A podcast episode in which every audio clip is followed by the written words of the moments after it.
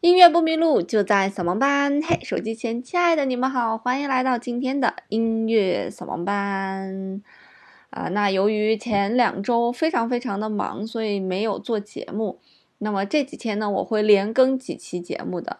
那最近呢，这个疫情也比较猖狂，所以大家能待在家里就不要出去了，可以锁定音乐扫盲班来长长音乐知识。今天呢，我想给大家介绍一首。非常不好听的作品。这首非常不好听的作品呢，来自于一个我们都非常熟悉的音乐家，他的名字叫做贝多芬。这首作品到底有多不好听呢？我们先一起来听一听吧。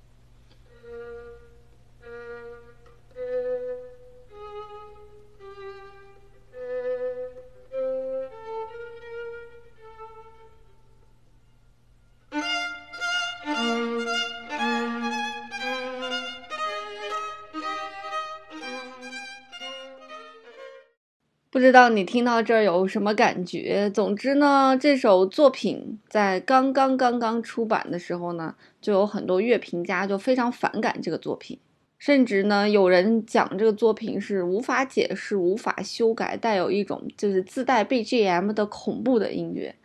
那这首音乐呢，是贝多芬非常晚期的一首作品了。那这个时候的贝多芬呢，已经完全聋了，什么都听不见了，从而呢，写下来了这首作品。那本身这种作品呢，是他的一首这个大赋格的嗯幺三零啊，编号幺三零的最后一个乐章。但是由于这个乐章大概有十七分钟，然后呢就把它单独的拿了出来，把它编号为编号幺三三，然后呈现给了一个叫做鲁道夫大公这样一个人。然后现在就有很多。所以有很多网友听了这首作品之后，就提出了一个灵魂拷问，说鲁大夫大公到底做错了什么，让他来听这样子的音乐？那我今天来跟大家介绍这首作品呢，并不是想让大家强行植入，让大家觉得这首音乐好听，我只是想通过这首作品来让大家更全面的去了解贝多芬，因为今年是贝多芬诞辰。诞辰二百五十周年啊，所以我想把更全面的贝多芬来呈现给大家。那我们刚才也讲了，这首作品是贝多芬晚期，在他基本上全聋的时候创作的这样一个作品。那其实，在贝多芬二十多岁的时候呢，他就隐隐约约的感觉到自己有这个耳鸣的这种状态了。那到三十多岁的时候呢，而在那个时候，作为一个音乐家，耳聋意味着什么呢？意味着好像整个的音乐事业要被断送了，所以基于很多原因的考虑，贝多芬并没有把自己耳聋的这件事情告诉任何一个人，所以他就自己默默地承受这个痛苦，直到承受到三十多岁的时候，实在承受不住了，他才写了遗嘱，然后他去找医生，想要去治愈他的耳聋，但因为当时医疗条件不行嘛，所以。嗯，贝多芬不但没有被治愈，反而耳聋越加严重，越加严重，直到到了晚年呢，什么都听不到了。那贝多芬一共活了五十七岁，所以呢，他在耳聋的困扰之下，大概度过了差不多将近自己三十年的这种人生吧。对于一个音乐家来讲，这是一件多么痛苦的事情！痛苦的事情还不在于仅仅的耳聋，痛苦还在于贝多芬每一次去谈恋爱都没有得到。都得不到一个善终的爱情。一方面可能是由于贝多芬性格的原因吧，啊，他性格里面带有一些。呃，非常极端的性格在。再一方面呢，他每次爱上的这个女孩，一般都来讲是他的学生。然后这个女孩家境都非常好，最后一般都是嫁给了什么公爵啊之类的这种人。所以当时肯定是看不上一个穷音乐家，还是一个聋子贝多芬了。尽管这些公爵的名字没有留在这个历史书上，而贝多芬的名字呢，却永永远远的记在了我们每一代人的心里。可是在贝多芬所在那个时代，事情就是这样，所以贝多芬的的爱情每一段都没有善终过。那除此之外呢？因为爱情没有善终，也没有后代嘛。那么他唯一的一个最最亲的一个人就是他的侄子，他把他的侄子当成他的儿子一样，把自己所有的爱都寄托在了这个侄子身上。可是这个侄子呢，却是一个赌徒，见贝多芬的唯一的一个愿望呢，就是要钱，要钱，要钱。然后呢，还因为贝多芬的爱过于。无法承受，可能没有办法去理解这种爱吧，然后试图自杀，这也导致了贝多芬最后疾病的爆发，从而去世。那贝多芬的童年其实也不是一个幸福的童年，他爸爸是一个酒鬼，没事儿就喜欢打他。那在贝多芬十七岁的时候呢，妈妈就去世了，所以贝多芬无论是从童年、中年到晚年，始终生活在这样一个。如同他写的大赋格的这首作品的背景之下，如此的刺耳，如此的悲伤。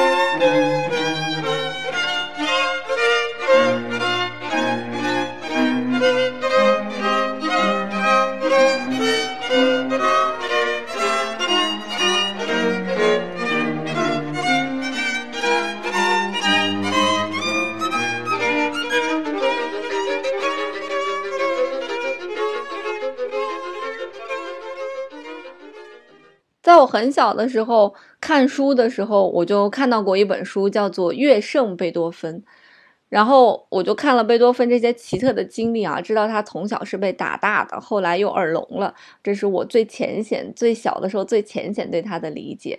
但是后来我还是不能够理解，为什么贝多芬是乐圣贝多芬，没有说莫扎特是乐圣莫扎特，都说天才莫扎特，乐圣贝多芬哈。那后来看了一些资料呢，才慢慢理解说啊，原来贝多芬他在音乐的进程上面做了很多贡献。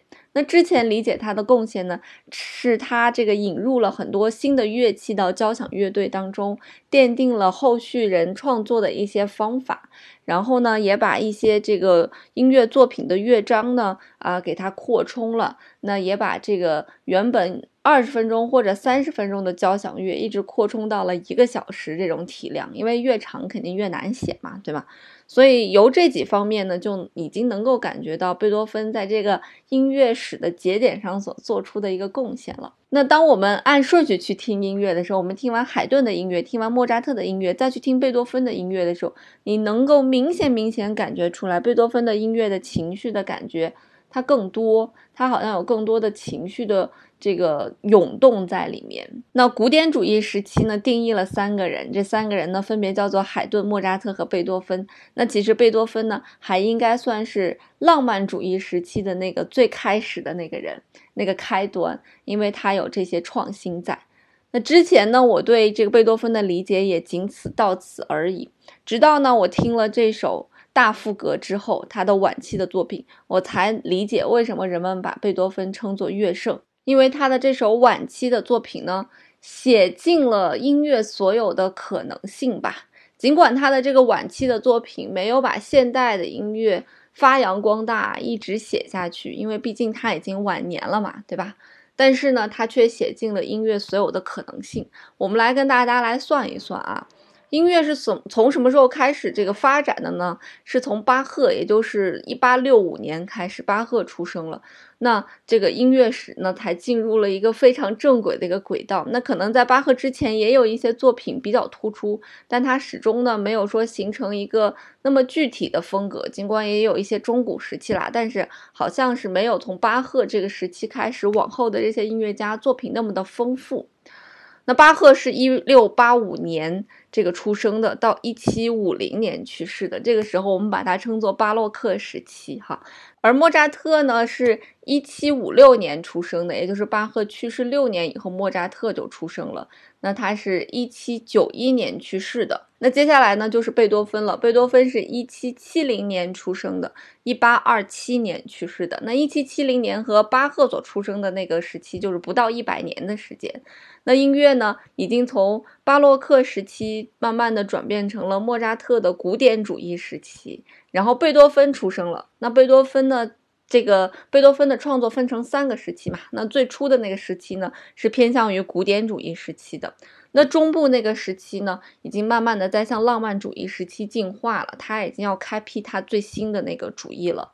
那我觉得浪漫主义这个时期应该是音乐史上最最丰富的一个时期了，里面有很多大家非常熟悉的音乐家，比方说肖邦啊、李斯特呀、舒伯特呀、舒曼呀，啊，这些人全部都是在浪漫主义时期。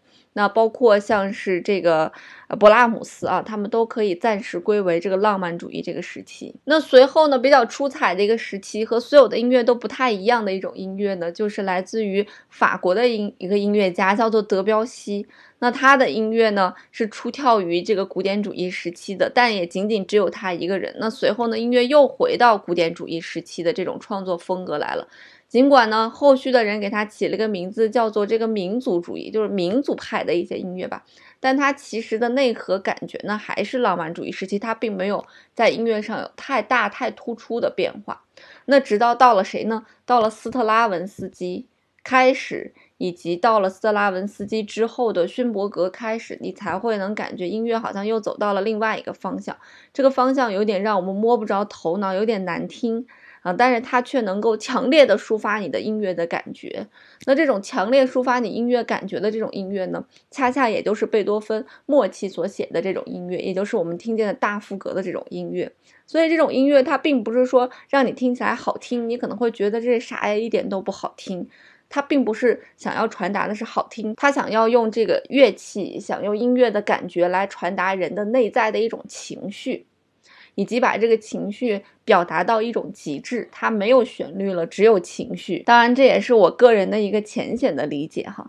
所以你看，贝多芬为什么被称为乐圣呢？因为他衔接了一个时代之后，开辟了一个伟大的时代之后，他又为最后一个现代的音乐的时代拉开了序幕。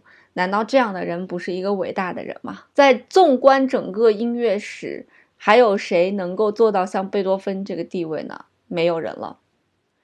也可能是因为贝多芬出生的这个年代让贝多芬去这样做吧，可能这个年代没有贝多芬也会有别人去这样做，但也有可能不是贝多芬的这个人，只是打开了浪漫主义时期的大门，并没有掀开现代音乐、现代音乐这种风格的序幕。